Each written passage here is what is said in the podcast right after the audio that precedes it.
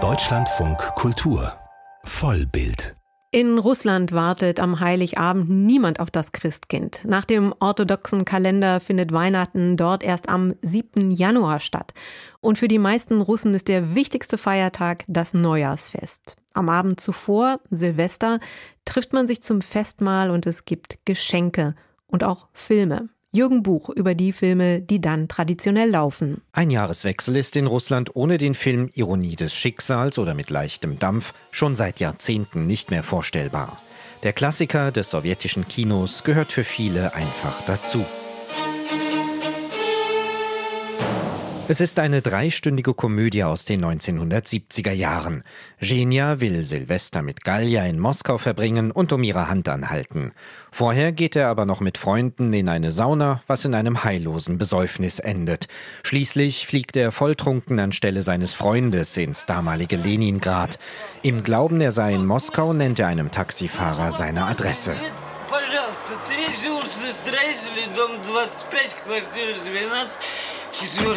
Die Straße gibt es aber auch in Leningrad, in einem identischen Plattenbau wie in Moskau, mit derselben Wohnungsnummer und sogar der Wohnungsschlüssel passt.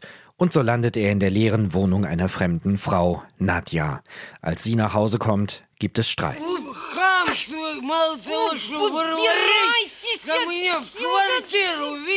Dann kommt auch noch Nadjas Freund Hippolyt und ist entsetzt über den fremden Mann.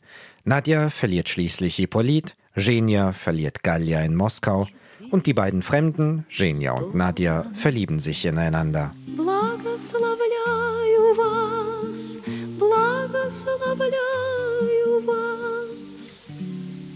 Ganz anders, mit mehr Weihnachtswatte, Schnee und mit mehr Action läuft seit 2010 Jolki.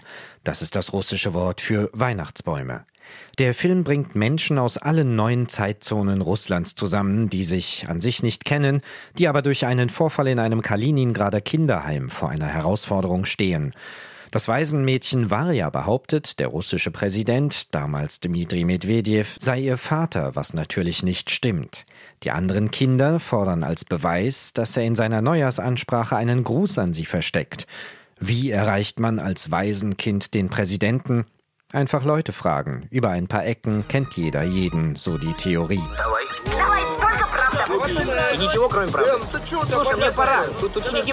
Und es gelingt.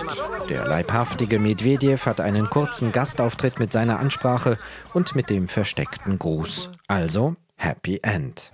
С Новым годом! Seitdem sind schon zehn Jolki-Filme entstanden, der jüngste gerade im Dezember. Alle spielen rund um den Jahreswechsel mit Nähe und Ferne, Zufall und Schicksal in der russischen Weite. Wir haben Korrespondenten in drei verschiedenen Ländern gefragt, welche Filme dort um Weihnachten herum laufen. Das war Jürgen Buch über russische Filmklassiker zum Jahreswechsel.